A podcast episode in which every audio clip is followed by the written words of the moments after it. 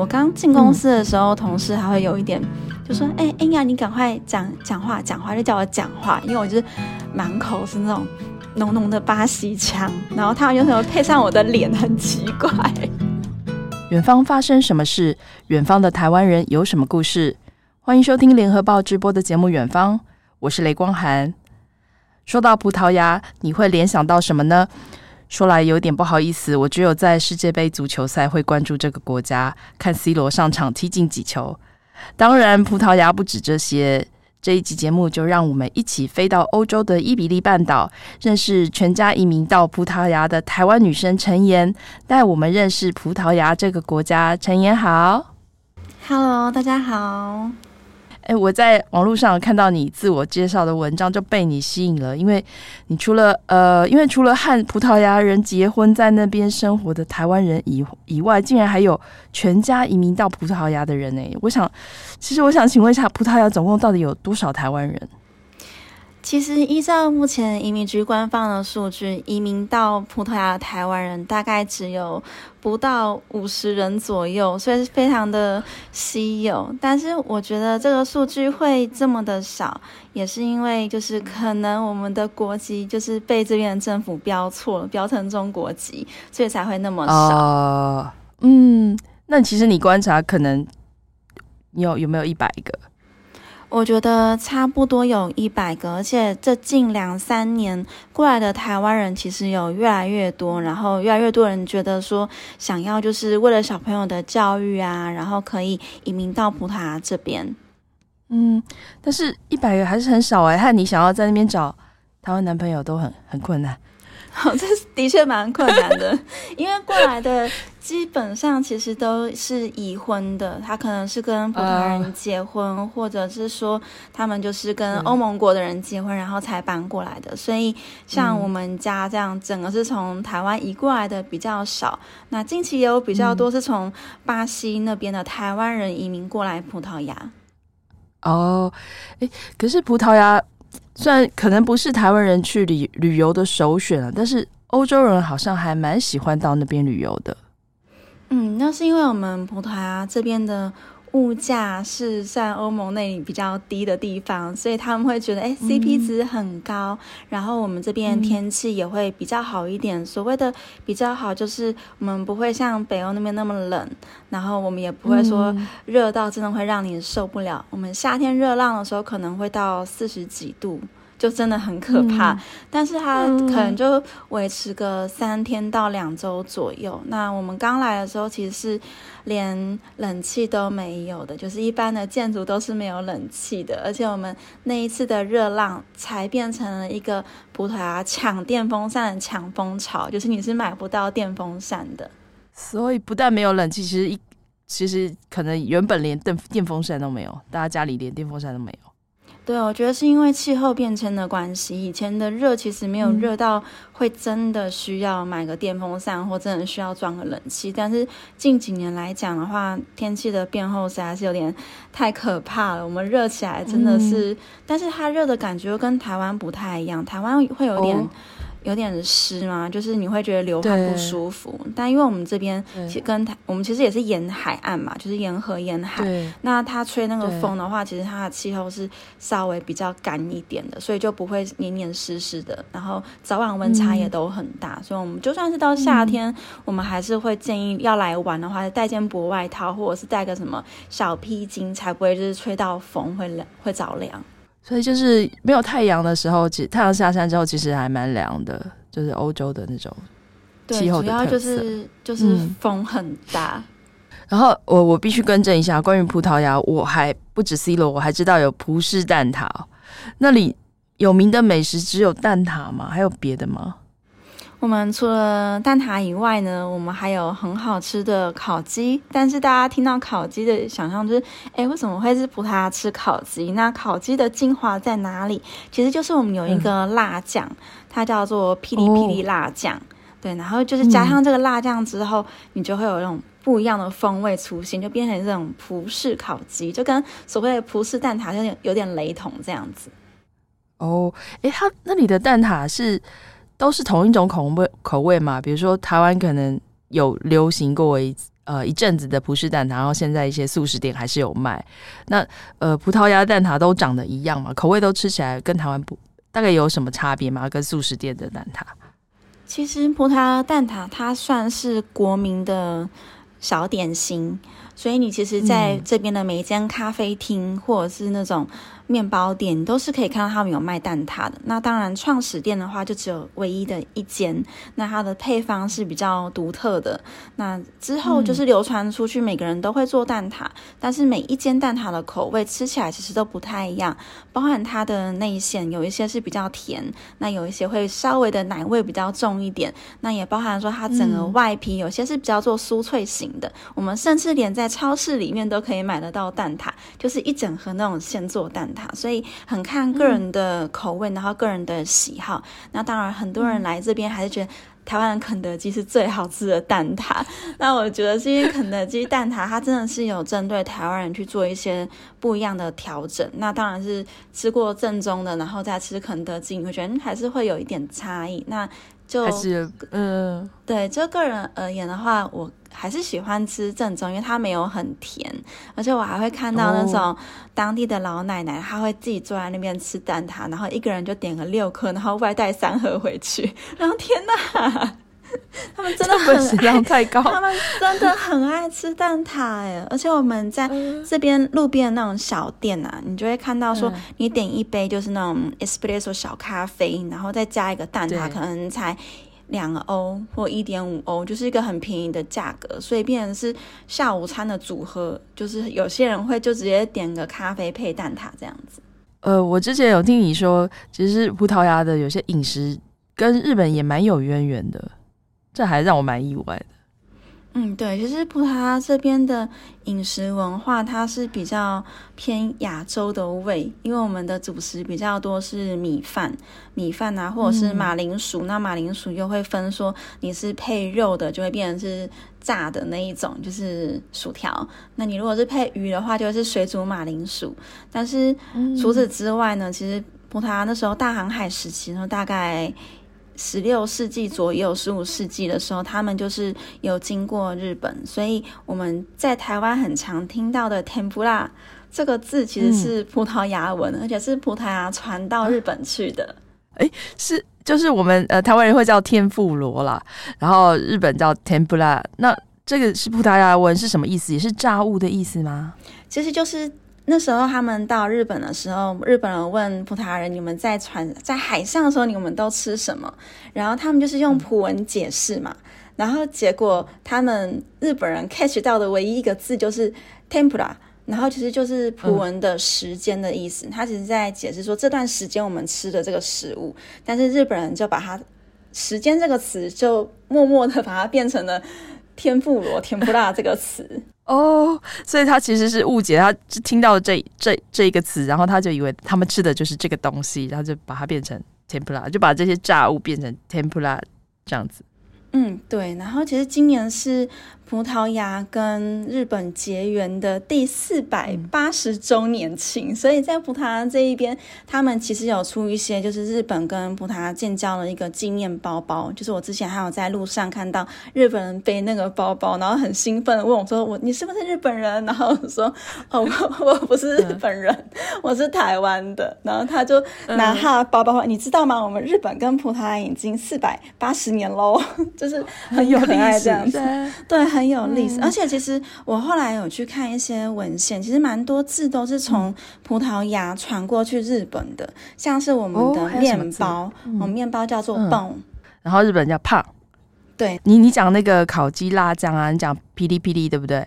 然后其实日文它霹雳霹雳，这也是有那个就是很辣很辣的意思，就是辣到发抖，霹雳霹雳的感觉，搞不好也是，搞不好也是从就是两边互相传过去的。真的，我觉得有可能的，因为就是这样子交，这样子就是在世界各地这样交换，可能就是语言的错乱啊，什么文化的交流，嗯、所以有可能就会产生这样的不同。对，而且好，我们再回到一开始，其实我有提到足球明星 C 罗，讲一下 C 罗好了。现在他现在是在沙乌地阿拉伯联赛踢球嘛？那之前可能他在欧洲联赛表现，就有人说啊，年纪大啦，也有没有人要他？但是葡萄牙人是怎么样看这一位足球明星的。虽然我看了 Netflix 他女朋友的那个纪录片，知道他好像是蛮受爱戴的。葡萄牙人超级爱 C 罗的，真的超爱的。C 罗等于是葡萄牙那种国民英雄，然后代表着葡萄牙去做外交的那种感觉。所以他们其实像是每个国家都会有酸民啊，然后你就会看那些新闻底下大家都在留言很难听嘛。可是你会发现。就是 C 罗啊，他的新闻底下的留言都还蛮正向的，就是我看的正向回复会多，就是多过于负面的那个评价，我觉得很有趣。他们都会讲说，嗯，C 罗已经很棒了啊，你们为什么新闻标题杀人？然后我们的 C 罗已经很努力了啊，他已经他已经用了他最大的极限在为这个国家付出，然后为葡萄牙争光。对，他们就是会这样子极力维护，就是 C 罗整个人的形象，包含说他之后还要不要再出赛世界杯这件事情。因为不是很多人就嫌他老，但是葡萄牙人就说他真的很棒，就是他就是一个他就算是体力不行，他也是精神的一个象征。所以他们其实真的超级爱 C 罗。他真的，他们就觉得他已经变成了葡萄牙那个形象。包含愚人节的时候，他们就那种开玩笑，还说什么欧元要印成 C 罗的脸，嗯、就是他是可以拿出来开这种玩笑人，就代表说他在葡萄牙地位是有一定的地位。地位对。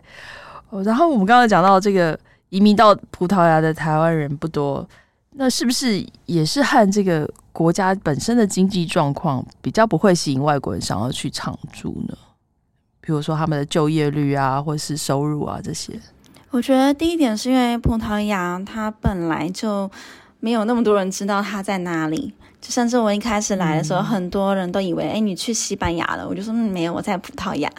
然后在旁边，对，就在旁边，对。然后来到这边之后，才发现说，哎、嗯，这边的薪资蛮低的耶。他们的基本薪资跟台湾其实差不多。嗯、我刚到的时候，那时候才大概五百六十欧左右，大概六年前。嗯、那现在是有涨到七百六十欧，嗯、但是你换台币的话，其实也没有多少钱，大概这个两万四、两万六左右。就是在呃，在欧盟国家算是。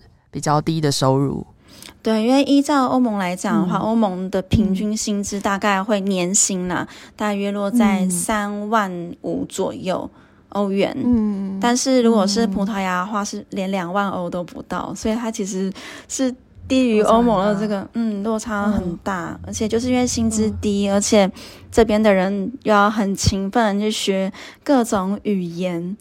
对，然后你才有办法说去 cover 这边去面试啊什么的，而且这边其实不像台湾那么普遍，大家都有上大学，他们蛮多就是只有高中，可能就是像是职职校毕业，职校，嗯，对，就出来工作，然后他就出来工作，然后这边整体的经济主要都还是以观光业为主，对，因为葡萄牙就是一个天气好，然后呃人工成本又很低。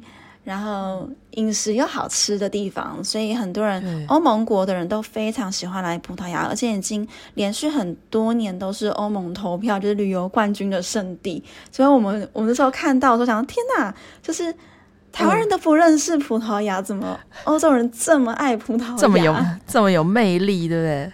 对，最后发现说哦，好像就是因为 CP 值很高，因为我认识一些法国的朋友，他们就会说，哎，他在法国巴黎的消费一模一样的消费，他可以在葡萄牙花一半的钱就可以拥有跟法国巴黎一样的东西，然后就导致超、呃、超多人就是跑过来什么投资房地产啊，说啊，葡萄牙真的超便宜的这样子。这我想可能这集录完，搞不好就去的台湾人就变多了，因为大家都不知道。原来葡萄牙去那边玩 CP 值那么高，然后但它也同样是欧洲国家，对不对？对，其实后来就是因为我们，因为我现在是在律师事务所上班，所以其实我会接触到非常多移民过来的外国人。嗯、那因为葡萄牙它的移民的成本比较低，然后它的嗯。入籍条件门槛也很低，所以很多人会想说啊，如果要拿个第二本护照的话，在考虑的时候会把葡萄牙考虑进去。对，那像比较说到这里，对葡萄牙政府也有给外国人的一个叫做黄金签证嘛，可以讲一下这个，好像就是为了希望呃更多的外国人来这边移民啊，或是投资这样。可以说一下黄金签证是什么？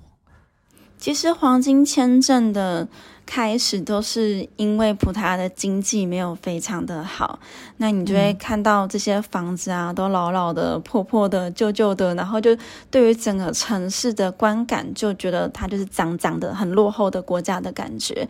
那他们从二零一二年开始，他们就推出了黄金签证这样一种签证类型，那它是让你。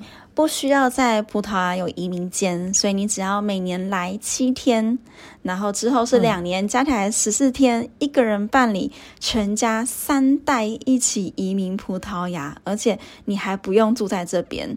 然后你满五年之后，你就可以申请入籍，就有这个资格可以申请入籍，或者是申请永久居留卡。嗯，那黄金签证到底是什么东西呢？嗯，黄金签证它其实就是。嗯、呃，你要选择在葡萄牙做投资，那投资什么？你可以说投资世界文化遗产，有点像是捐赠的概念，或者是说你是投资房地产，但是它就会限制你说什么样的金额，那你可以做什么样的投资？例如，你的房地产如果是选三十五万欧元的话，你就要去找葡萄牙的老房子去做翻新。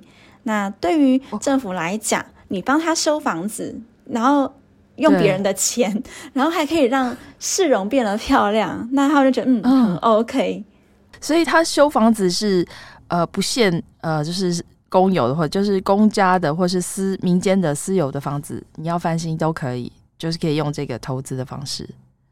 嗯，它详细的法律其实比较复杂一点，所以并不是、oh. 对，并不是每个都有符合规定。有一些它是符合三十年以上的老房子就可以，那有一些会是需要都更案、oh. 或者什么历史老城区，那就是看每个地方其实它的限制都不太一样。Oh. 可是呢，可是呢，我们最近就是今年二月的时候在有确定，就是政府觉得黄金签证的这个效用已经达到了他们预期的标准了。所以他们决定要结束黄金签证这个东西。嗯、这个黄金签证，它比如说像里斯本，它就整个市容就就像你说的嘛，市人都变得变漂亮了，就变成一个比较新的都市的感觉。那它有带来什么负面的影响吗？比如说投资很多不动产，会让他们的房地产涨得太多吗？就买不起房子？其实我们这次他们。决定要结束黄金签证，它并不是针对黄金签证要结束它，而是居住正义的这个议题浮现。嗯、因为太多的外国人投资葡萄牙，哦、那他们投资了房子之后，嗯、他们又没有把它拿出来做长租，就是一般的长期租约合同，他们都是拿来当民宿。那民宿的话，哦、就会导致说房价可能会被炒起来。那很多年轻、oh. 当地的年轻人，他们是可能要离家，然后想要自己住的时候，就会找不到地方可以住，因为这边的房子都没有人在租给一般的人，他们全部都是 for 游客的。哦，oh, 就是他投资，就是觉得做民宿，然后更就是可能他的收益更多，他就没有长租给一般居民当住房。对，所以一般的居民，包含说我认识很多从巴西过来的，嗯、那他们都是完全找不到房子。他们说怎么会租不到房子？嗯、就是你要到非常偏远的地方才有。你如果想住在比较市区的地方，基本上是租不到房子。就算你租得到，它的房价也高的非常的夸张。就是那个租金已经是，呃，打个比方来讲，我们在里斯本的市区，你要租一房一厅一卫。那大概是九百欧元到一千二左右。嗯、那你知道葡萄牙的最低薪资七百六十欧诶，他要怎么去付九百欧的租金？就是如果只是刚出社会的年轻人，他赚的薪水根本就连租房，就只是租一个房，一房一厅一卫的都租不起。对，他是完全租不起，就算是双薪好了，就是情侣或夫妻一起的话。那他们也会觉得负担很大，嗯、甚至葡萄牙有做过调查，就是一般葡萄牙人的薪资有大概六十到七十趴都是只是支付他一般的生活支出而已，叫什么水电费啊、嗯、网路费啊这一些。对，然后，嗯，呃，又会造成另外一种社会问题，就是大家都不生小孩，就少子化，嗯、然后。少子化的话，他们又很多又不能离家，所以还有另外一个数据是说，葡萄牙人是欧盟里面，就是到了三十几岁还会跟父母亲住在一起的，还赖在家里，对，还是赖在家里的，就是没有办法找到一个合理的租金搬去外面住。嗯、那就这些现象，就是因为外来投资人太多了。嗯、但是我们想象中的投资客，不是只有说做黄金签证的投资客，有很多是像早期比较多是法国人跟英国人。还有西班牙人也会买在葡萄牙，哦、那现在变成是大量的美国人跟英国人在投资葡萄牙。哦，这是他们一个新的那个投资的标的就对了。嗯，我查这个资料，他是说已经有一点一万个家庭有申请到黄金签证，大大部分都是来自哪些国家？是美国吗？还是哪一些国家？其实，在最早期的时候，是中国是最多的，一直到现在，中国还是占大多数。Oh. 然后到后期又比较多的是巴西人，嗯、对，那会有这样的现象产生。嗯、第一个是巴西人选择葡萄牙，单纯是因为巴西的治安真的没有非常的好。那他们如果又不重不想要重新学习语言的话，他们把葡萄牙当成是一个欧洲的跳板是很好的。包含说，如果你是巴西人，但是你其实是葡萄牙人的后裔的话，你可以无条件的直接入籍跟申请到葡萄牙这边的身份。所以对于巴西有一部分的巴西人来讲，它是一个比较好进来的门槛。那中国人就不一样了，中国人他们其实就是他们申请签证的话很麻烦。就是他们中国的护照，其实，在欧洲旅游啊，还是什么都没有那么的方便。那他如果有办法透过投资葡萄牙，然后拿到一个居留卡的话，他其实想要出国玩的话，拿这张居留卡在欧盟就可以畅通了。但是他们其实不住在这里嘛，对不对？对的，我们大部的大部分的客户，他们都是没有住在葡萄牙的，所以他们单纯就只是投资完之后，嗯、大多数都选房产的投资，那他们就回中国了。嗯、那这个房产投资的这个标的物就会变成拿来当民宿，就会又产生刚刚讲的大家租不到房的问题，又、啊、居住不成。对，而且你说，其实这个黄金先生这件事情还还有蛮多诈骗的嘛，也不是诈骗，就是可能。呃，就是讲一些不实的资讯，让他们就有些人误以为好像就来这边就我就可以拿到，很快就可以拿到一本护照。对，其实我们有发现，因为我们会接很多那种纠纷，然后我们在看纠纷的时候，嗯，这些话术真的是非常的厉害。他们就是利用，就是台湾或者是华人地区跟葡萄牙其实是资讯上面有个落差跟不透明。那因为不透明，所以你在讲的时候，你很没有办法去查证他讲的到底是真的还是假的。那我可以告诉大家的是，嗯、要拿葡萄牙的护照，没有想象中的这么简单，花的时间会非常的久。因为葡萄牙是一个效率非常非常非常低的国家，所以如果有人说什么啊，我很快就可以帮你办好什么事的话，其实就是要稍微思考一下，因为这个国家的 tempo 就是。非常的 relax，就是很慢。你你可能、嗯、可能会以为他很懒惰，没有在做事情。可是你在旁边观察他们，他们是有在做事，他只是动作慢而已，就跟那个树懒一样。就他服务到你的时候，他非常尽心尽力的在服务你。对，他就是没有偷懒，所以我觉得这个是很有趣的一个现象。因为蛮多华人客户他们会觉得，哎、嗯，为什么葡萄牙的效率这么低？为什么你们回个邮件要这么久？嗯、我刚进公司的时候，我发现，嗯、天哪！我的同事可能我看过最扯的是一两个月才回一次客户邮件的。我想说，这事情都过一个月了，有用吗？嗯、对啊，就是他那个问题都已经过了不知道多久。那你你在那边工作会受到影响吗？我们像树懒的动作，还是你自己很急，然后别人都慢慢的没有办法？我交接可能有点困难。我刚来的时候，我真的也是很急，嗯、我就觉得说，嗯，客户的事情就是当天就是秒回呀、啊，就是在等什么，嗯、就是我不知道在等什么。嗯、然后等我们的业务量，嗯、我真的就是开始当主管进来，这个整个业务量说，哦，我知道为什么他们可能一两个月才要秒回。对他们很难秒回，因为真的我们一天收到就上百封邮件，超可怕的。哦、但但但是，呃，公务员的效率很差，应该不是因为这个原因吧？应该只是他们的天性比较 比较 relax 一点嘛。就像我们很常跟税务局或者是移民局打交道，那以我自己的经验，我们去到移民局的时候，你会知道移民局是一个很繁忙的一个政府机关。然后你就算说我今天预约是九点到移民局，嗯、但我也不知道为什么我九点的预约到两三点才到我，就是你在那空等很久。然后我后来知道、嗯、哦，我知道我们他会等那么久，因为轮到我的时候，他问你啊，你来哪里来的呀？那你你觉得葡萄怎么样啊？那、嗯啊、你为什么想要过来？啊、哦，那你还喜欢这里吗？啊、他跟你闲聊，所以是，所以服务非常亲切，但是非常就花太多时间。对，然后他看那个文件哦，就边看边问。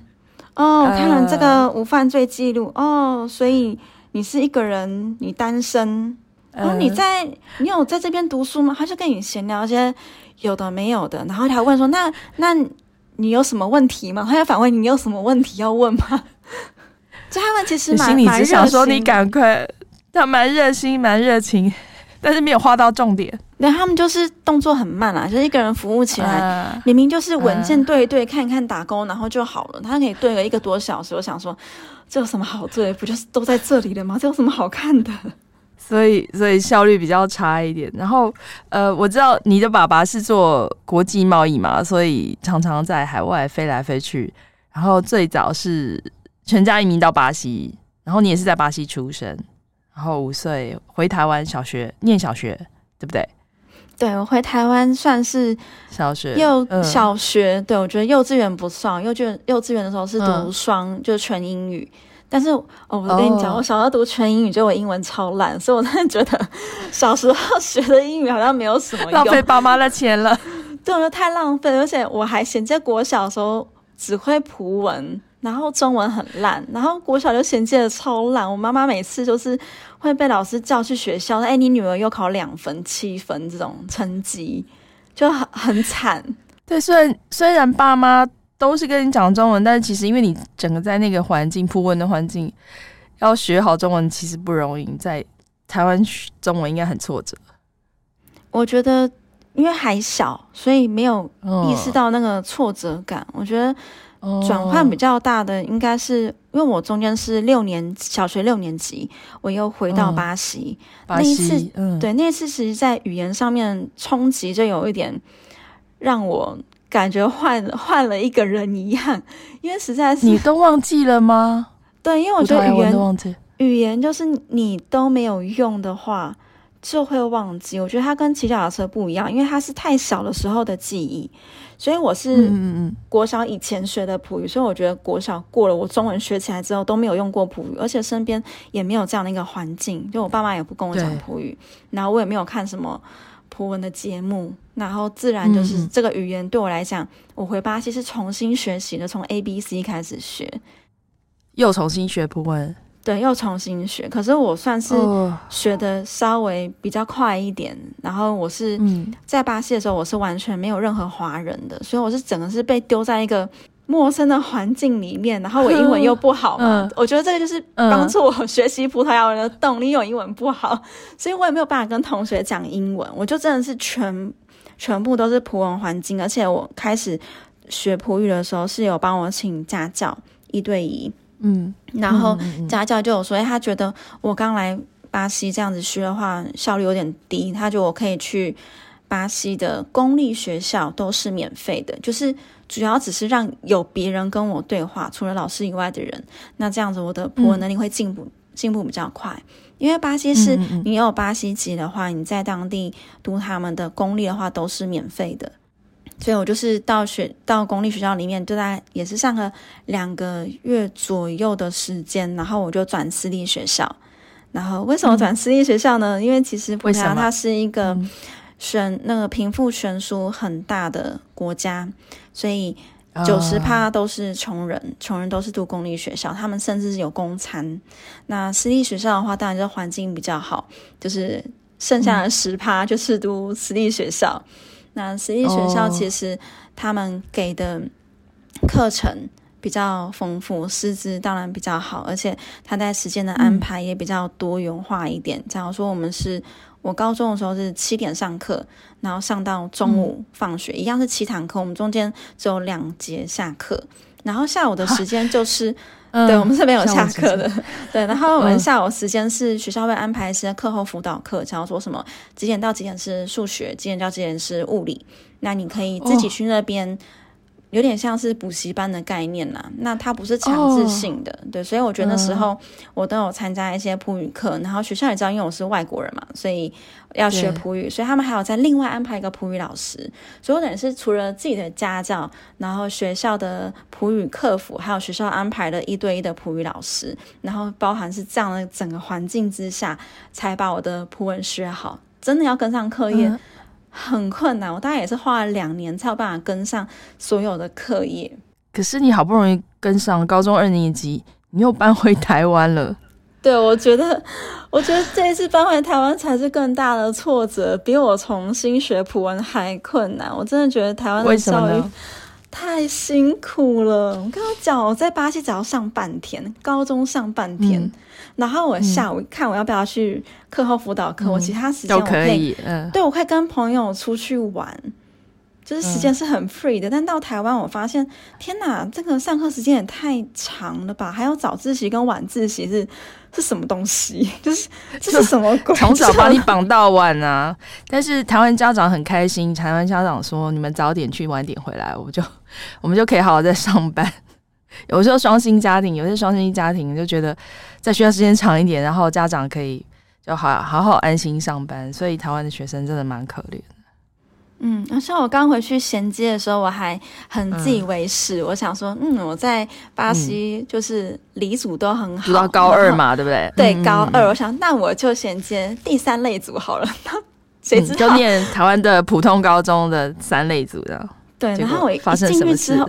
天呐，我完全看不懂，也听不懂，就是所有的专有名词对我来讲，哈，就是每次上完课，好像这是什么东西？就是嗯，就天书，虽然会讲中文，但是和用中文学习其实是还是有落差。对，完全是另外一件事。诶，对我来讲，天方夜谭，我真的是超痛苦，我真的每天就七点起来。读书，然后上课，然后晚自习，然后回去还很认真读到凌晨五点，然后接着七点又又上学，然后我花了那么长时间，可是我真的读不来，就是连老师都讲他真的看到我很认真，但是我就是成绩就是上不了，我都考了二三十分，就是我就是看不懂。那后来怎么办？你知道这个三类组，嗯，后来我爸爸就很心疼啊，他就说他女儿啊，嗯、你就。你要不要？你就休学好了。他觉得，嗯，这样子下去没有任何的意义，因为我又读不来，我等于是在浪费时间。那不如睡饱嘛。就是我爸爸就是很接受，那你就至少吃饱睡好，这样子就可以。他不要求我读书读得有多好，然后他就让我去办休学，嗯、就当办休学。然后休学之后，我就很认真思考，所以我到底要干嘛？我觉得我当初太自以为是了。太高傲了，以为自己只要跟在巴西的时候一样，我很努力，我就会获得。但是我发现，在台湾，我很努力，我不一定会获得。他并没有打上等号，因为在巴西我学葡文的时候，他是打上等号的，就是我认真的学，我真的是会看到一个成果。但是，嗯，在台湾，我不知道是太难还是什么原因，我觉得好像我，就算我多努力，好像都是没有用的。会有一种嗯。很失落的感觉，嗯、所以我就觉得我要怎么样去克服这样的一个嗯。一个地方的转换，所以我就想说，哎、嗯。欸，那高中这么难的话，我要不要选高职？可能会简单一点，嗯、所以我就去教育部看，所以高职有哪一些不同的科系。然后我再从科室里面去了解，说哪些是我可能比较有兴趣的，然后可能想要选一些比较术科类的，不要那么学科类的东西。然后最后就选了电影电视科，嗯、然后再来找说，哎，我在台北有哪一些学校是有有这些科系的，可以选的，嗯、对，可以选择。那我在选学校的时候，我其实连后面要怎么升学的管道啊，跟未来的出路可能要做什么，其实都有先事先做了一个拟定非常详细的计划。那划都规划好了。对，我规划好了。假如说，哎，我要靠什么样升学方式？我、嗯、那时候我查，就是有什么繁星计划，就是要保持班牌、校牌这种东西才有办法保送嘛。那有些参加什么记忆竞赛，你就可以既有保送。嗯、然后还可以考什么学测啊、统测啊。然后你可以再透过推甄的方式，都研究好了。对，我全部都研究好了，嗯、然后就想，嗯，嗯没错，选好学校就是朝这个方向前进这样子。但是，就算我一直保持全班第一名，嗯、我最后还是觉得我在高二的时候，我还是很担心，说我原本设想的反清计划如果不会选上的话，那我势必要去考试。那以学校给我的这一些国英数啊这些课业，我觉得它是不足以去。应付考试的，所以我就跟我爸妈讲说，我觉得我要找个补习班，我觉得我需要去加强我的国加强学科，对，加强学科。你真的很认真哎，对，我真的超认真，而且我那时候还想说，推荐的话要准备作品集，所以我从高一开始就什么活动说好，我就参加，就是我一定要把履历填满，所以我就把自己搞得很忙很累，然后学科、术科全部都要顾到这样子。最后你是靠繁星上了大学。对，我主要是靠繁星上大学，然后我们那一届刚好改成不看作品集，他只看成绩，在校成绩做排名。Oh, oh. 对，所以我那时候，但你成绩超厉害，嗯，对，但是因为我们学校其实就是就是。大家比较重数科，所以没有没有很多人很重学科，所以等于是说我要拿到高分，其实也不难，只要我愿意认真读书。那我的读书方式也很、嗯、也很老派，我就是上课前先预习，然后上课认真听题问题，嗯、然后下课就是放学后我还会再回家预习一次。然后我你这期很励志哎，对，我会我会每周都预习一次已经上过的课，然后每个月会再复习一次，然后考试前再大概翻译一下。然后考试前还会做一个就是考试攻略，就自己写重点这样子。等一下，你是在自己开成言补习班吗？你这完全是那个升学补补习班的攻略的计划。对，我就是写完之后，而且我每次考试很好笑，我每次考试的时候，我会自己标记我一定会错的题，我会我会把我这题一定会错，我会自己在那个就是不是那种数字嘛，一二三四，我会偷偷在那数字旁边把那个涂满，假如它是个六，我就把它涂满。然后我最后就说，这题我是用猜的，嗯、我就自己标记好。然后最后说，啊、我这个至少会有八十分。然后如果有猜对的话，当然就更高分这样子。呃呃，真的超认真。然后你你就是，我记得你你有说你是繁星第一名，就是最后你的繁星是那个成绩是第一名，就什么什么大学都可以选嘛，对不对？对，我们那时候是有分类群，然后我是艺术类群的全国榜首，嗯、所以我在填志愿的时候，我是什么，我填什么就会上什么。然后我的第一志愿是填云林科技大学，然后第二志愿、嗯、为什么要填到？等一下，为什么要填到云林？你家在台北吧？我家在台北。然后第二志愿我填就是台科大，然后当然我这个志愿、嗯、我就只有填三个志愿啊，第一志愿是云科，第二志愿台科，第三志愿又是填云科，嗯、不同科系。然后就这样，我就这样送出志愿，嗯、然后我爸妈就很，我妈就很开，怎么样台科？然后说嗯，没有，我填云科，然后。跌破我妈的眼睛，然后连补习班老师都很惊讶，说怎么会？就是我怎么会做这种选择？然后我就说，就你就可以在台北读书，对啊，对啊。我觉得我当初做这个选择，是因为我觉得我的高中的学业的状况，我觉得如果到台科的话，我可能会有点辛苦。对，因为毕竟台科大家都很优秀嘛，嗯、大家都是很厉害的考进去的，嗯、然后我是用推进去的，嗯、我觉得是不太一样。就我觉得要对自己的能力要有所认知，嗯、你如果做不到的话，嗯、不要让自己这么辛苦。嗯、你应该是找一个适合你自己的。嗯、那选云科只是因为因为北科也在台北嘛，然后我是台北人嘛，所以。不要在台北的话，第三志愿就剩下云科，所以我决定要跑远一点，就去云科。原来如此，哎、欸，但是你这么辛苦的在这个台湾升学以后，但是你为什么在台湾大学毕业之后，全家又移民又又到葡萄牙？这个其实就是我妈妈觉得台湾的环境没有这么适合我，嗯、然后对于年轻人没有这么的友善，所以我在大学毕业的时候，嗯、我们家有来葡萄牙先旅游一趟。当然，妈妈没有告诉我说她其实计划要移民，她就说啊，我们就去玩这样子，然后就很开心的跟家人来玩，然后语言也通，好像也不错这样子，就是过了一切的玩的非常的开心。然后回去之后，妈妈说，嗯，那我们就移民葡萄牙。说啊，什么？就是 你在跟我说 什么？你没有晴天霹雳吗？我就想说不会吧，又要再经历一次。我说我每次搬家都是这种突然的晴天霹雳，对。然后我想天哪，又要再经历一次吗？我就觉得很不安，嗯、你知道吗？然后我妈，我妈妈就跟我讲说，说我们家每个人都是有那种非常勇敢跟冒险家的精神，所以她觉得我们可以一起去葡萄牙，嗯、然后不回巴西，是因为我爸爸在巴西说真的是被抢劫抢到怕了。他说我们家又都是女生，哦、对治安的关系，嗯、我们如果到葡萄牙又在欧洲的话，可能会相较之下一定会比较好。那如果台湾的环境又没有很适合我的话，确实就是要换个环境，因为我其实讲话就是比较直接一点，比较容易得罪人，就是太直接了，对，我很难很婉转的讲话。从小到大，不管是小学的老师还是到高中，其实他们都有跟我爸妈约谈，就觉得我的个性比较不适合在台湾的。教育体制下成长，他们都有建议说，看要不要转去美国学校或欧洲学校这种之类的，或者是干脆在国外发展。所以我觉得，就是因为我个人讲话太直接的关系，个性的关系，对我个性的关系会比较难在台湾生存下来了。就是大环境之下，我比较容易被淘汰。那有人说，哎，你就用普语的优势啊，可是其实，在台湾普语的需求又非常非常的少，所以。最后也是因为我的妹妹的年纪也是要升国中，然后一个是小学三年级，嗯、所以妈妈觉得这个时间点刚好三个小孩出国的话都还可以做衔接，所以才决定说那我们就换到葡萄牙这边。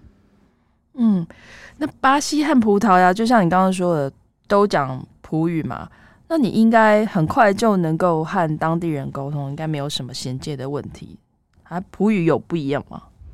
我刚来的时候有想说，哎，这个是我认识的葡语吗？好像有点不太一样，因为葡萄牙人讲话的语速比巴西人还要快很多。哦，对，然后他们的那个音调也不太一样，有点像是口音，像是嗯、呃、台湾的口音跟大陆的口音有点类似这样感觉。然后有一些、oh, uh, uh, uh, uh. 有一些用词也不太一样，所以他们会称巴士的巴葡。然后葡萄牙的葡文会叫欧式葡语。嗯、我刚进公司的时候，嗯、同事还会有一点就说：“哎哎呀，你赶快讲讲话，讲话就叫我讲话，因为我就是满口是那种浓浓的巴西腔。”然后他们有时候配上我的脸，很奇怪，就兜不起来。对，他们觉得兜不起来，然后、嗯、我的脸，然后一个亚洲面孔，然后讲一口巴西音的。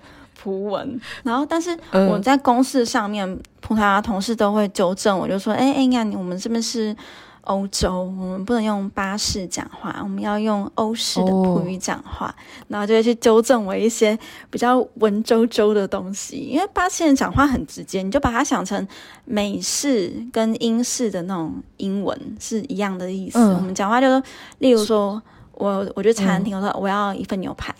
然后巴西人就这样点完了，嗯、然后葡萄牙人就要说：“我觉得可以是一份牛排，可以吗？”就类似这种感觉。嗯、想说你干嘛？嗯，吃牛排要吃牛排，绕一大圈干嘛？对啊，就，他们讲就有点迂回。嗯，对他们讲话会转来转去的，所以在跟他们开会的时候，就是因为讲话转来转去，他们开会就是有点没重点，因为他们就是要。避开来避开去，然后最后才讲到他要讲的事情，然后就可能浪费一个小时在那边转圈圈，所以这也是没有效率的原因之一吧？我在想，对啊，然后中间会不小心就话家常一下，话家常。呃，陈妍虽然从小经历过几次跨国的搬家，但是他非常认真的找自己的定位，包括他刚刚说在台湾选学校的时候不会盲从，只是选分数高的学校来念。我想，呃，这也是没有法律背景的他可以在外国法律事务所做到管理职的原因，因为他真的真的非常努力认真。你刚刚听到他这个陈妍补习班，就知道他有多么这个有。就是非常的有规划，然后非常有效率。呃，他不是只是靠多国的语言或是华人背景的优势，才现在这样的工作的成就。呃，谢谢陈妍来上我们的节目，希望有机会还可以再跟你呃多聊一些有关呃葡萄牙的事情。谢谢你，谢谢，拜拜。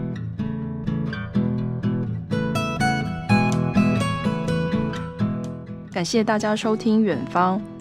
如果想看更多深度的报道，请上网搜寻《联合报》数位版。我们下周《远方》再见。